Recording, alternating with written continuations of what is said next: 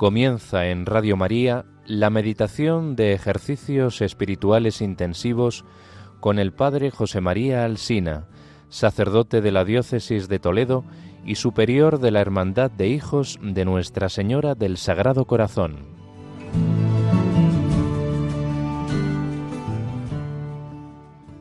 Queridos amigos de Radio María, seguimos con nuestros ejercicios espirituales en esta contemplación de los misterios de la vida del Señor.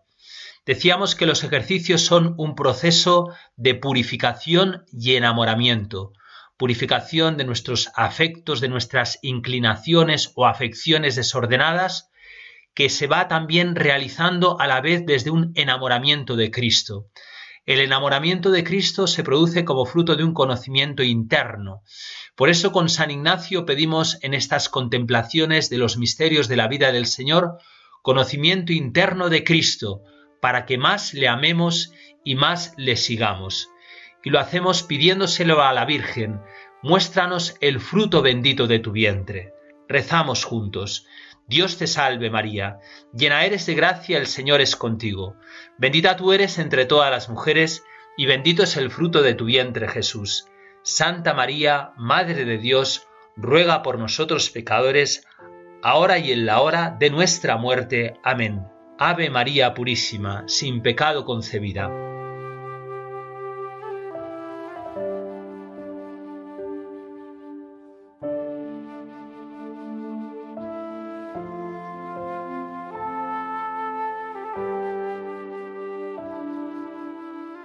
nos acercamos a contemplar la vida del Señor en Nazaret.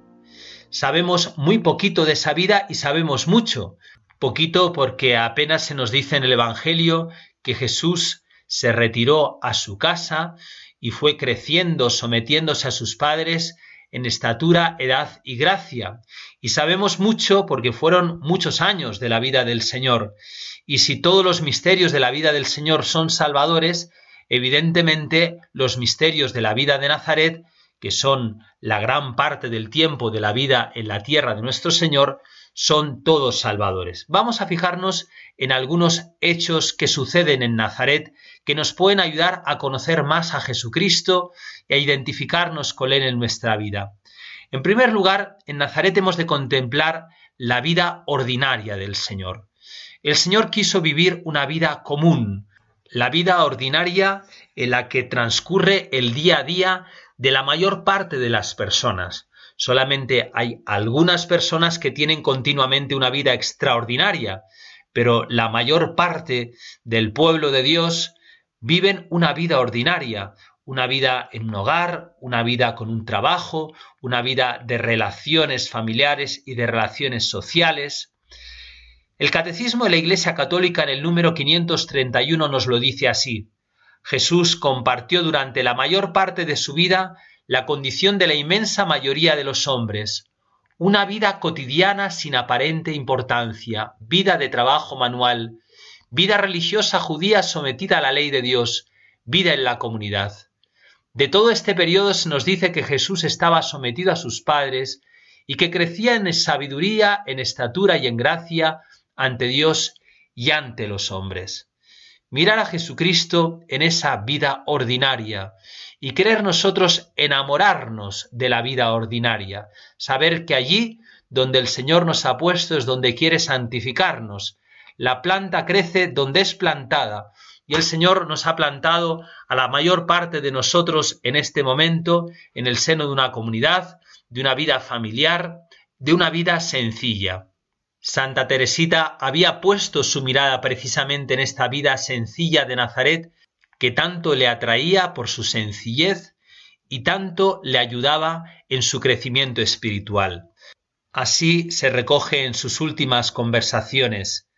Decía, lo más ejemplar para mí cuando pienso en la Sagrada Familia es imaginarme su vida del todo corriente. No es lo que suele decirse, y se supone que el niño Jesús, por ejemplo, después de haber modelado con tierra figuras de pájaros, les diese su vida con aliento. No, el niño Jesús no debía hacer milagros inútiles. Si no, y es más natural, ¿por qué no fueron llevados milagrosamente a Egipto, cosa tan fácil para Dios? en un abrir y cerrar de ojos habrían estado allí.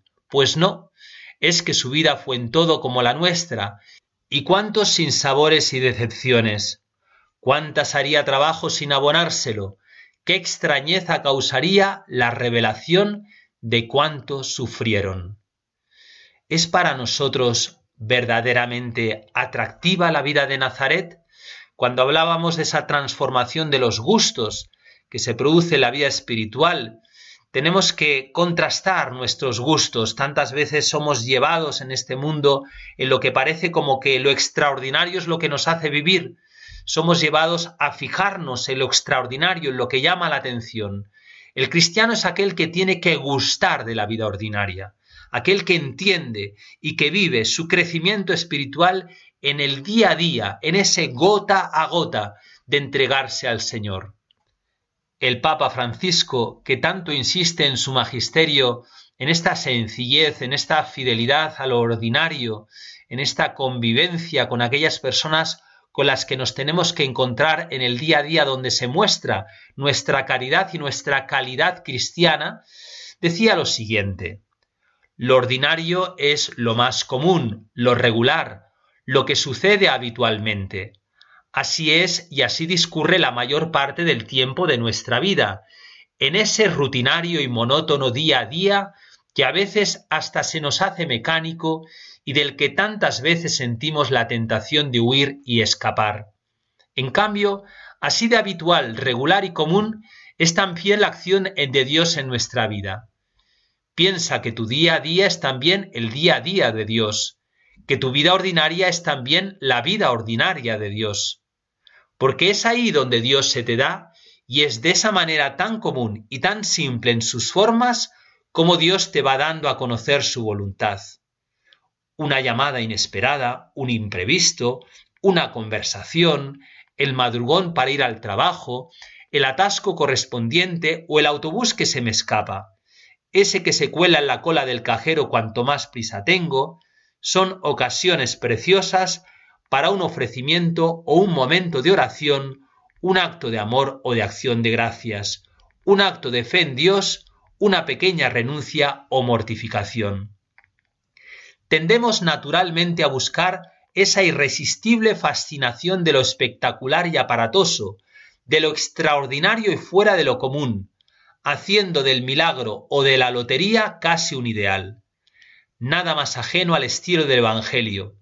Piensa que la encarnación es un Dios que se hace carne de niño, que la redención se realiza en el aparente y estrepitoso fracaso de una cruz, o que el gran prodigio de la Eucaristía gravita sobre un poco de pan y un poco de vino. Tu santidad será más real cuanto más crezca hundida y escondida como grano fecundo en la tierra árida y dura de tu vida cotidiana.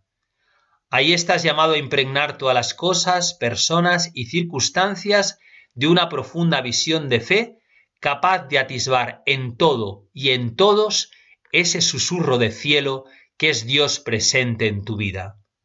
Descubre y renueva el valor de ese pequeño día a día de tu vida que resultará tanto más extraordinario cuanto más sepas llenarlo de Dios.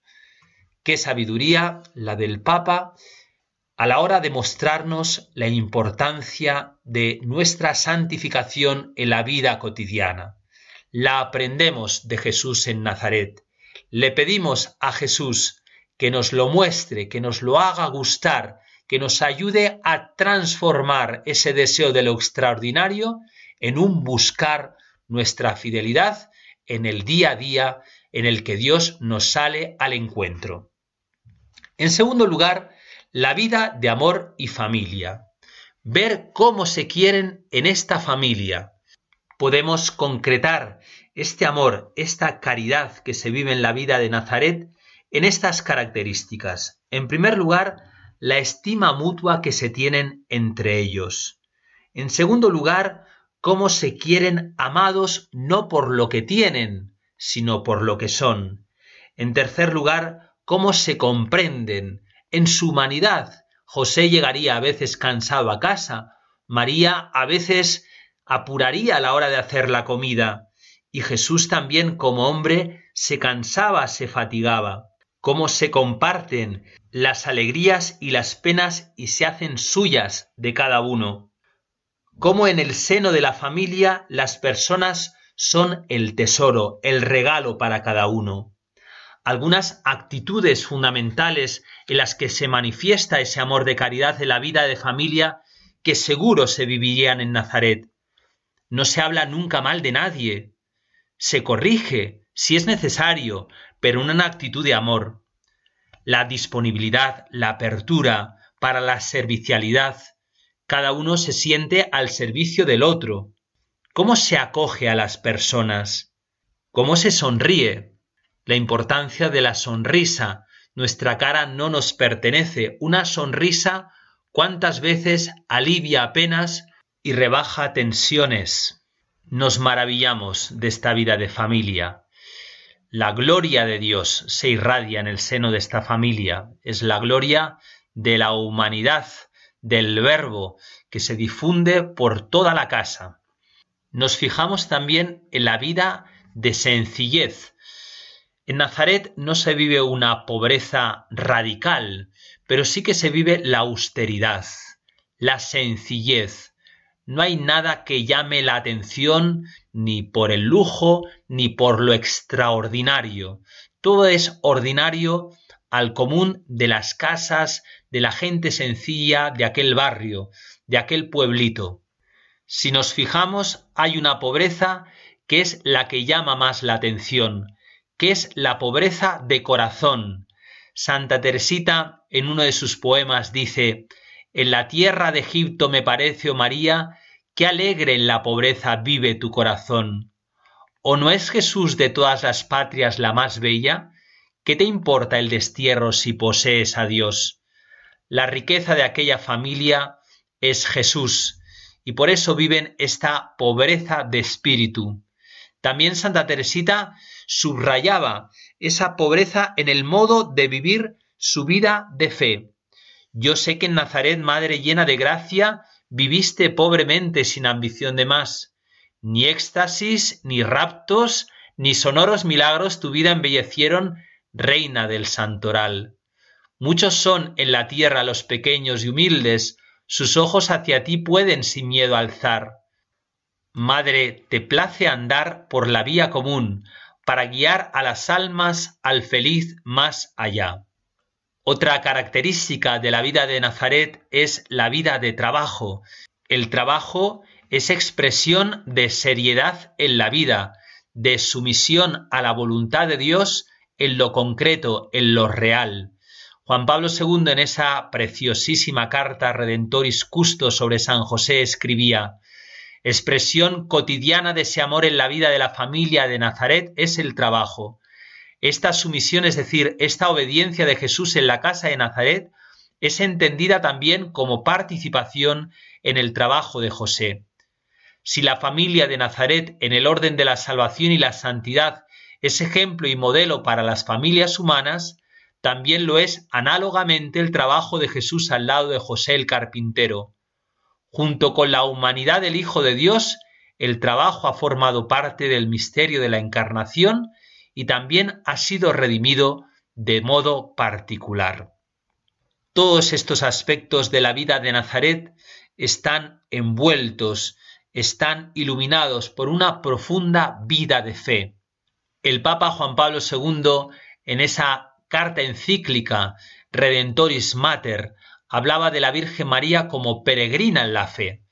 Esta familia es una familia peregrina en la fe. José y María peregrinan en la fe, van creciendo en la fe, viven de fe. Fe significa confianza en Dios, en lo que Dios hace, en lo que Dios dice. Y toda esta confianza, toda esta fe envuelve y da sentido a la vida de la familia.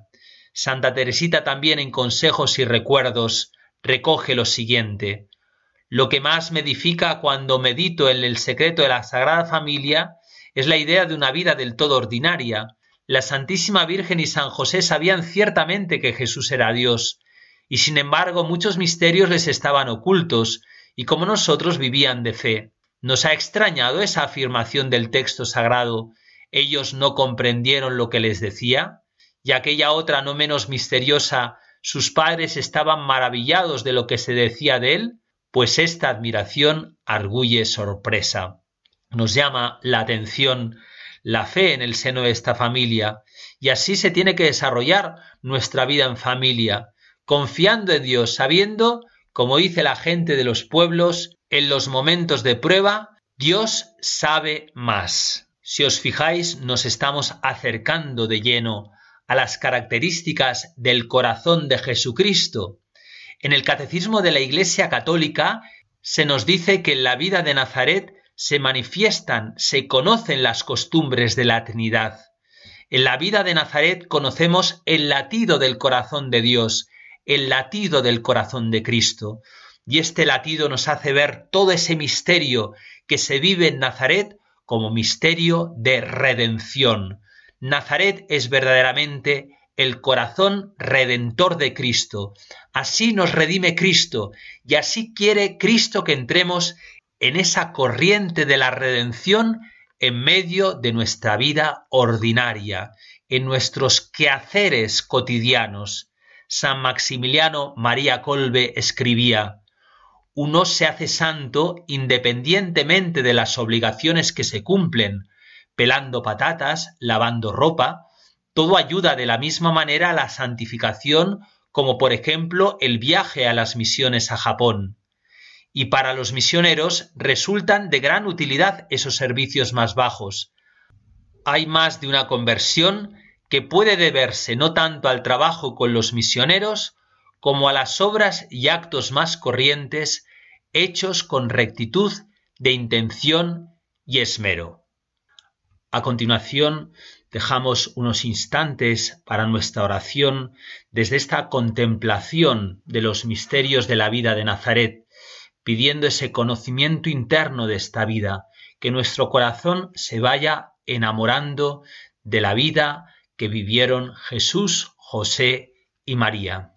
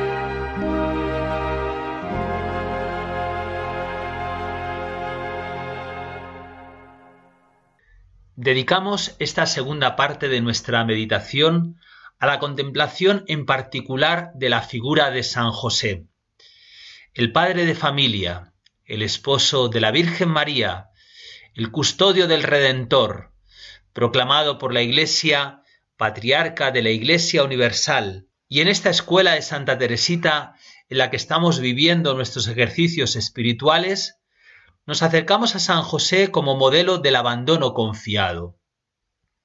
¿Cuál es el lugar de San José en el misterio de la salvación. La llamada de José constituye una lección singularísima en virtud de su proximidad esencial al misterio de la encarnación. José de Nazaret participó de este misterio como ninguna otra persona, a excepción de María, la madre del Verbo encarnado. La misión que Dios confía a José como esposo de María y padre según era considerado de Jesucristo, le reviste de una especial dignidad, gracia, santidad y gloria. Es a la luz de este lugar singularísimo que ocupó en el seno de la economía redentora desde la que debemos comprender la santidad de San José. Pero partiendo del hecho de que nadie es santo por poseer ninguna cualidad eminente, ni por ningún carisma excelente, ni por alguna misión jerárquica elevadísima que se le confíe, sino por la fidelidad con que por amor desempeña sus deberes y sirve a su prójimo? La santidad de San José se nos muestra imitable, imitable en virtud de que ésta es consecuencia de la respuesta desde la obediencia de la fe a la misión singularísima que Dios le confió en el seno de la economía de la salvación. Sí, San José es imitable para cada uno de nosotros no por las misiones tan particulares que el Señor le confía, sino porque Él fue fiel a esas misiones que el Señor le confió. De José al que llama el evangelista Mateo narrando las palabras del ángel Hijo de David, leemos en el Evangelio inequívocamente que era el esposo de María, que era el padre de Jesús y que era varón justo. Los dos primeros títulos hablan de su dignidad de asociado a la encarnación redentora. El último define su santidad. La santidad está resumida en esta expresión del apóstol. El justo vive de la fe, el justo es el santo. Y la fe se manifiesta en las obras, al obedecer los divinos mandamientos. La obediencia de la fe no es sino abandono confiado en las manos de Dios. Este abandono confiado José lo vive en íntima unión con la Virgen María. Para Santa Teresita, la devoción al Santo Patriarca era algo uno con la devoción de la Virgen, se confundían en su devoción. Sobre la Virgen, sobre San José, desciende el designio misericordioso y salvífico de Dios que ellos acogieron, lo recordábamos antes, como peregrinos en la fe. José aceptó en la Anunciación como verdad proveniente de Dios lo que la Virgen había aceptado en su particular Anunciación. El Concilio Vaticano II nos dice al respecto sobre la obediencia de la fe. Cuando Dios revela, hay que prestarle obediencia de la fe, y ahora nos describe el contenido de esta obediencia por la que el hombre se confía libre y totalmente a Dios, prestando a Dios revelador el homenaje del entendimiento y de la voluntad, y asintiendo voluntariamente a la revelación hecha por él. Pensemos en esta frase y apliquémosla a San José. Cómo San José se confía a Dios, cómo presta el homenaje de su entendimiento, el asentimiento de su voluntad a lo que Dios le ha revelado a través del ángel. Si seguimos el Evangelio, nos llama la atención que José no toma ninguna iniciativa, deliberaciones que precedan a propósitos o decisiones, solo se nos narra reiteradamente hechos en los que le vemos haciendo lo que se le ha dicho de parte del Señor. Y esto lo hace sin vacilar, sin dudar una vez que conoce la voluntad de Dios. Pensemos cuando se le ordena recibir a María como esposa, o huir de Egipto librándole de la persecución de Herodes a la Virgen y al niño, o no volver a Belén sino a Nazaret, siguiendo estos rasgos del Evangelio en la vida de José, nos acercamos a esa imagen que ponía Santa Teresita de sí misma que quería ser la pelotita del niño Jesús. Esta imagen, este símbolo, la vemos cumplida en José, que siempre está en las manos de Dios y en su vida patentiza la fe obediente y el abandono confiado en las manos de Dios. Pero si hay algo que nos sorprende y que a su vez nos hace tan cercana, ejemplar e imitable la santidad de José, es como ésta se forjó en la sencillez de una vida en todo sencilla y ordinaria. Decía el profesor Canals Vidal, José, espiritualmente niño, unifica en nuestra piedad con todos los aspectos de su ejemplaridad también las direcciones de su omnipotente intercesión. Nos adentramos algo más sobre cómo José vive este abandono confiado y diligencia en los mandatos de Dios. Concretamente nos consta por el Evangelio con cuánta confianza y decisión aceptó su ministerio tan lleno de responsabilidad y de sacrificio, pero seguro del auxilio divino frente a todas las dificultades y circunstancias adversas, sin perturbarse por la carencia de todos los recursos humanos, Toda su vida transcurre en ese pleno abandono y sumisión a los designios de Dios, seguro de su amor y ayuda, sereno, en medio también de la angustia de su corazón, oprimido por la perspectiva de la pasión que se dibujaba en el horizonte de la vida de su Hijo Jesús y también de su esposa María. Una esperanza inmutable la de José, pero a la vez diligentísima en la prestación de su cooperación hasta en los más mínimos detalles, como se colige del Evangelio en los misterios de su infancia.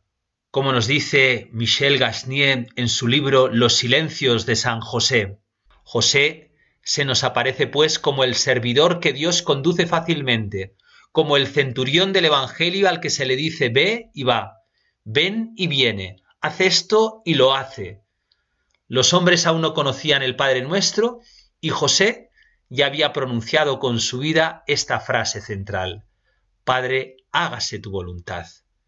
Él sí que había comprendido que para los seres creados la verdadera sabiduría consiste en vivir de acuerdo con su Creador a semejanza del Hijo de Dios, que al venir a este mundo se ofreció en oblación con aquella expresión, Aquí estoy, Padre, para hacer tu voluntad. Así José, a cada consigna del cielo se entrega su cumplimiento como un niño, es dócil a todas sus llamadas, rápido en responder a todos sus trabajos, a todas las pruebas, a todos los sacrificios. Él ha puesto toda su vida en manos de Dios, está siempre a la escucha, al acecho de sus mandatos. No sabe a dónde le conduce Dios, pero le basta saberse conducido por Él. Jamás desfallece en su misión, no regatea, no tergiversa, no objeta nada, no pide explicaciones, no se irrita, no se queja cuando se le trata aparentemente sin miramientos y sólo se ve iluminado en el último momento. No retarda José el momento de entregarse. Él va hasta el fin en el cumplimiento de su deber sin dejarse intimidad por nada. Así le vemos en Belén buscando posada en la noche del nacimiento de Jesús y allí en Belén permaneció después a pesar de la extremada indigencia para ocultar a la curiosidad de sus vecinos el misterio de la concepción de Jesús. Poco después el ángel del Señor le amonesta en sueños Levántate, toma al niño y a su madre y huye a Egipto, y estate allí hasta que yo te avise, porque Herodes ha de buscar al niño para matarle. Al instante lo vemos cómo se levanta, prepara un asnillo con las provisiones imprescindibles y emprende la oscuridad con Jesús y María el camino hacia tierras extranjeras totalmente desconocidas. En Egipto vemos cómo José gana en silencio y oscuridad con el esfuerzo de sus manos el pan de cada día para aquellos dos seres divinos que Dios ha puesto en su custodia. ¿Cómo resplandece en San José su confianza y su abandono en la providencia de Dios y su diligencia y su fidelidad en el cumplimiento de sus deberes, siempre animado por la más viva esperanza sobrenatural. El misterio al que Dios ha llamado a José implica una grandísima responsabilidad y le impone deberes inmensamente superiores a sus fuerzas, procurándole, y así lo tenemos que imaginar a José, con inquietudes, dificultades y toda suerte de trabajos. Y él siente su impotencia. Pero confía a Dios. Dios es la única esperanza para José. Cuando el ángel le manda huir hacia una tierra extranjera, ahí lo vemos, de noche, sin recursos y sin tiempo definido. José no va a dudar un instante. Dios que lo manda, piensa, proveerá de todo. Pero la esperanza de San José no es indolente, no nos la tenemos que imaginar así. Mientras se abandona en manos de Dios, todo lo espera de Dios. Y José no se descuida, actúa y trabaja siempre, de día y de noche, para tratar de proveer las necesidades humanas del Hijo de Dios y de su madre. ¿Cuál es el secreto de este abandono confiado de José en las manos de Dios? Secreto que nos envuelve, que nos atrae, que nos seduce, su humildad. José vive en toda su vida el abandono confiado en las manos del Padre. Y el abandono tiene por raíz una fe inquebrantable en la paternidad divina, cuya providencia, toda ella amor y misericordia, todo lo encamina al mayor bien de sus hijos. Pero este abandono es formalmente el acto supremo de la virtud de la esperanza, que encuentra su coronación en el amor. ¿A quién da Dios la esperanza? A los humildes. Aquí nos detenemos de nuevo en una expresión que recogíamos el otro día de Santa Teresita de en qué consiste la humildad. Decía ella, ser pequeño es reconocer la propia nada, esperarlo todo de Dios como un niño pequeño lo espera todo de su padre. Es no inquietarse por nada. Aun entre los pobres se da al niño lo que necesita, pero enseguida que ha crecido su padre no quiere sustentarlo más decía ella, permanezco pequeñita, y esto nos lo imaginamos en San José, pequeñita sin otra ocupación que la de ofrecer flores, las flores del amor y del sacrificio. Ser pequeño es no atribuirse a sí mismo las virtudes que uno practica, creyéndose capaz de alguna cosa, dice Santa Teresita, sino reconocer que es Dios quien pone el tesoro de virtud en manos de su hijito, para que se sirva de él cuando tenga necesidad pero siempre en el pequeño el tesoro es Dios. Qué fácil nos resulta ver reflejadas en la personalidad de San José las características con las que Santa Teresita describe las actitudes del niño. Es quien reconoce la propia nada, quien lo espera todo de Dios, quien no se desalienta de la propia debilidad. Un solo rasgo falta de la espiritualidad del caminito de Santa Teresita para describir la actitud propia de José, el deseo de pasar desconocida y olvidada. Así decía su hermana la Madre Inés de Jesús de ella, vivía desconocida y deseaba ser tenida en nada. Ese fue el programa de su perfección. Ese fue el programa de San José, vivir desconocido y ser tenido en nada. En Historia de un alma dice Teresita de sí misma, Quería que mi rostro como el de Jesús estuviese oculto a todos los ojos y que sobre la tierra nadie me conociese. Tenía sed de padecer y de ser olvidada. Y en una carta a su hermana Celina escribe, es menester ser tan pequeño para acercarse a Jesús, ah, cuán pocas son las almas que aspiran a ser pequeñas y desconocidas. Seguro, que Santa Teresita cuando escribía todas estas cosas, lo primero que se le vendría a la memoria, a la imaginación, sería la vida de la Virgen, la vida de nuestro querido San José. Y también hablando de la humildad, San Agustín decía lo siguiente, el fin que nos proponemos es muy elevado, es Dios a quien buscamos, Dios a quien queremos alcanzar. Él en quien está nuestra felicidad eterna. No podemos llegar a este fin sublime sino por medio de la humildad. ¿Deseas elevarte? Comienza por rebajarte. ¿Sueñas en construir un edificio que se lance hacia los cielos? Procura ante todo establecer su fundamento en la humildad. Este es el fundamento, la roca firme sobre la que se asienta la vida de San José, ese abandono confiado a los mandatos y a los designios providentes de Dios.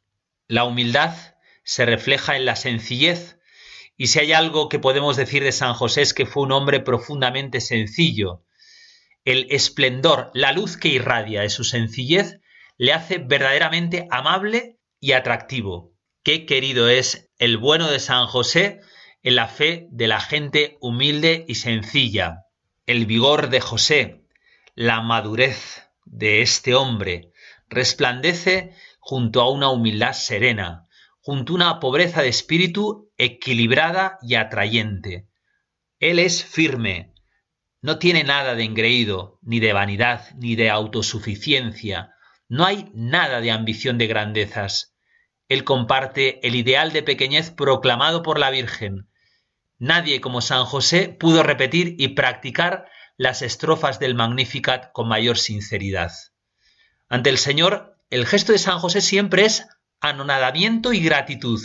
Todo se lo debe y agradece a Él. Nada posee de sí. A Dios se arrima y a Él se confía. Toda la riqueza de José está puesta en la misericordia de Dios. Por eso no se desvanece con la gloria de su elección. Su misma dignidad sin igual de Padre Custodio le abisma hasta la más profunda humildad. Como dice ese libro de Dobrasinski, La sombra del Padre, José se cubría de sombra. Ciertamente su ministerio grande y excelso como no hubo otro, requería sombra densa. Los apóstoles anunciaron la divinidad de Jesús y con este anuncio adquirieron la gloria del apostolado. Pero el oficio de José fue esconder esta divinidad en la penumbra de Nazaret. Él era la sombra del Padre de los cielos, en cuanto era su representante visible, y en cuanto por la apariencia de la paternidad natural encubre la divinidad del Hijo y en el silencio esconde el milagro de la maternidad y virginidad de su esposa.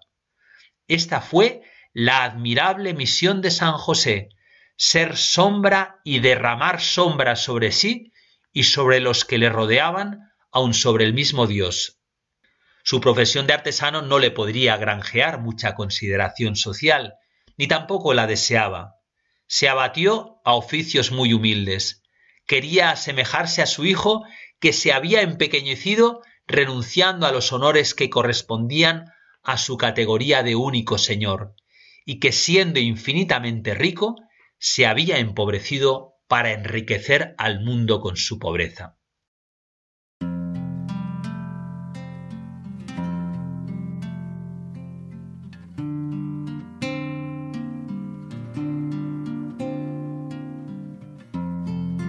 Obra de los cielos,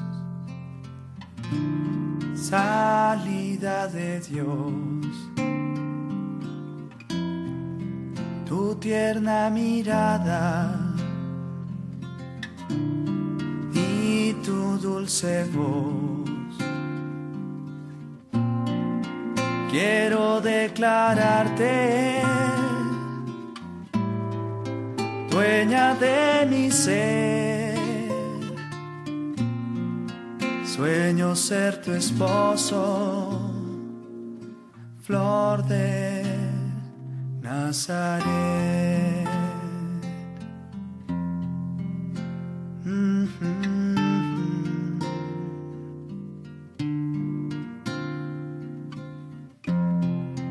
Oh luna brillante, ángel celestial. Yo quisiera amarte darte un hogar. Tus días felices, Dios mi protección. Arrullar tu alma y ser tu puro amor.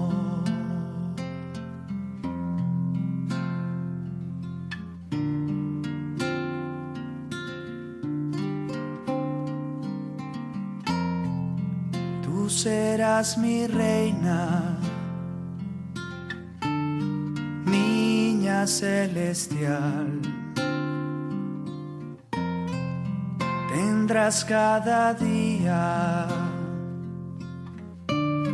luz, amor, hogar. Ser el carpintero cielo construiré.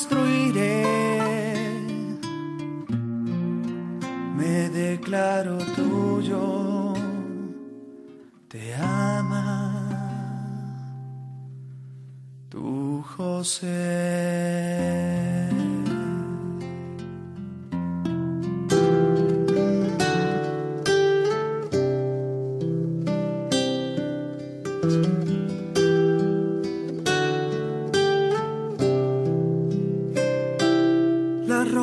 del cielo, dulces delicadas, duermen en tu pecho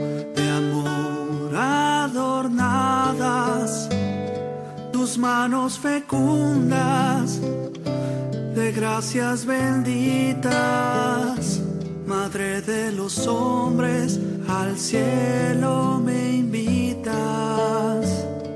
Oh flor misteriosa, amor tan sagrado, tomarte las manos, rezar a tu lado, estrellas hermosas, queriendo ser flores, adornan tu manto de nuevos colores.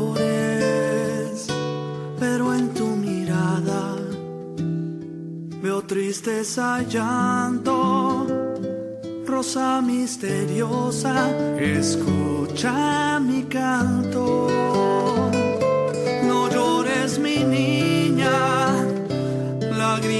De sangre, que para las almas no se haya muy tarde.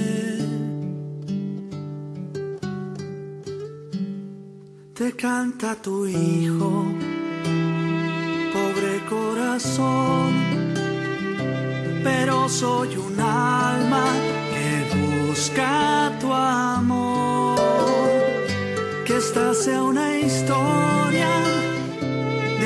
había una vez,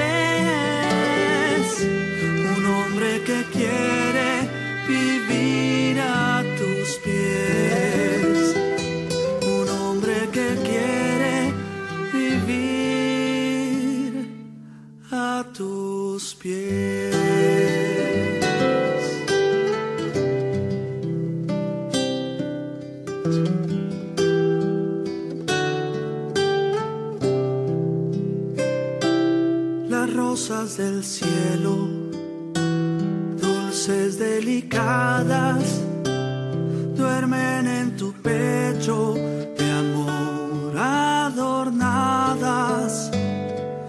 manos fecundas de gracias benditas, Madre de los hombres, al cielo me invitas, oh flor misteriosa, amor tan sagrado, tomarte las manos, rezar a tu lado. Estrellas hermosas, queriendo ser flores, adornan tu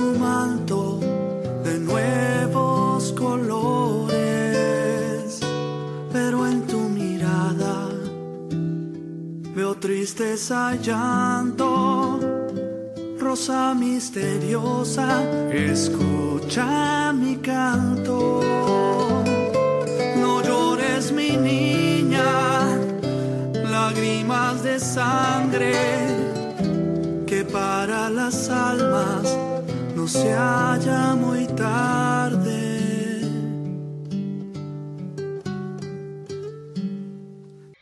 Esta contemplación que estamos haciendo del abandono confiado de San José en las manos de Dios nos lleva a considerar aquel aspecto en el que se envuelve toda la figura de San José. Además de esa humildad, el silencio con el que él expresa su modo de amar y vivir su fe en Dios. Todo el empeño que San José puso en servir a los designios de Dios se realiza sin agitación, sin ruido, en medio de un silencio tal que el Evangelio no nos transmite ni una palabra suya. San José sabe que la tarea de un servidor no consiste en hablar, sino en escuchar la voz del que manda. En el silencio, el justo José busca la unión y el contacto con Dios. A mí personalmente me da una cierta pena no tener ni una palabra de San José, pero lo cierto es que la hermosa lección que él nos da, la más hermosa lección, es su silencio. Se sabe destinatario del secreto del Padre Eterno y lo que hace es envolverse en este secreto.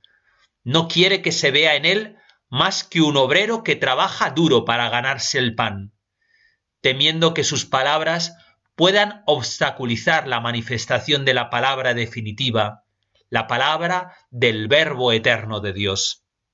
El desaparecer silencioso de José no expresa solamente su aceptación de los designios de Dios, sino que también es un rendido homenaje a la grandeza de las obras de Dios. Es expresión de su asombro frente a lo que Dios ha querido de hacer de él un pobre hombre que nada merece. El silencio de José, su escondimiento y su humildad pienso que es lo que hace que le llamemos en las letanías terror de los demonios. Es precisamente este deseo sincero por esconderse para que sólo brille Dios, en no buscar otra compensación que agradarle a Él, no tener otro temor que no servirle bastante bien, es en ese primado de la vida interior que subrayaba Santa Teresa lo que hace temblar a los infiernos, el no poner el centro en el parecer sino en el ser, no estar adornado de títulos sino servir, no vivir la vida más que bajo el signo del querer divino y la búsqueda de la gloria de Dios, eso es lo que hace ahuyentar el poder de los demonios en San José. Nos quedamos contemplando a San José, esta figura admirable que nos presenta el Evangelio, a la que tanto cariño le han tenido los cristianos a lo largo de los siglos y de una manera particular en estos últimos tiempos, que si decíamos que son tiempos de María, son también tiempos de José. Recientemente celebrábamos en la iglesia este año dedicado a San José. Es un hecho inédito que un papa haya proclamado un año josefino, queriendo significar el lugar que San José tiene en estos momentos, su figura, su ejemplo, su intercesión. A él nos tenemos que dirigir habitualmente, para pedirle de todo. Santa Teresa decía que no había nada que le hubiera negado San José, pero de una manera muy particular le tenemos que pedir a San José que nos enamoremos de una vida cotidiana vivida en sencillez, sin que nadie nos lo reconozca muchas veces, pero en fidelidad humilde, silenciosa, a lo que el Señor quiere de cada uno de nosotros. ¿Cómo nos va a negar San José su ayuda cuando le pedimos esto que le sale del alma? Una devoción que el Papa Francisco ha transmitido al mundo entero es la de esa imagen de San José dormido que él tiene en su habitación y debajo de esta imagen hay unos papelitos que son las intenciones que él le confía al santo, para que en sus sueños San José piense en cada uno de nosotros, encomiende nuestras intenciones al Padre. Él piensa en ti, piensa en las necesidades que tienes en este momento en medio de tu vida familiar. Vamos con toda confianza a rezar una oración preciosa a ese San José dormido, encomendando especialmente el fruto de nuestros ejercicios y de esta Semana Santa. Oh San José, eres un hombre muy favorecido por el Altísimo.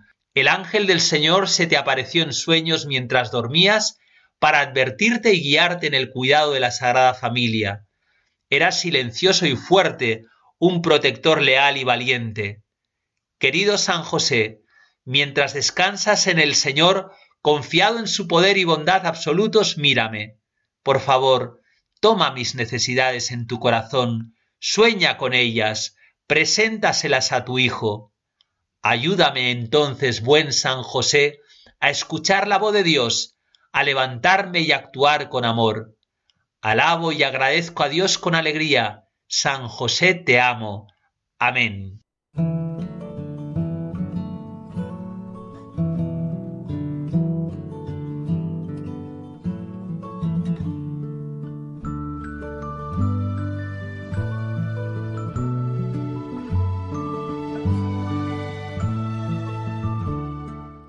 Así finaliza en Radio María la meditación de ejercicios espirituales intensivos que están siendo impartidos por el Padre José María Alsina, sacerdote de la Diócesis de Toledo y superior de la Hermandad de Hijos de Nuestra Señora del Sagrado Corazón.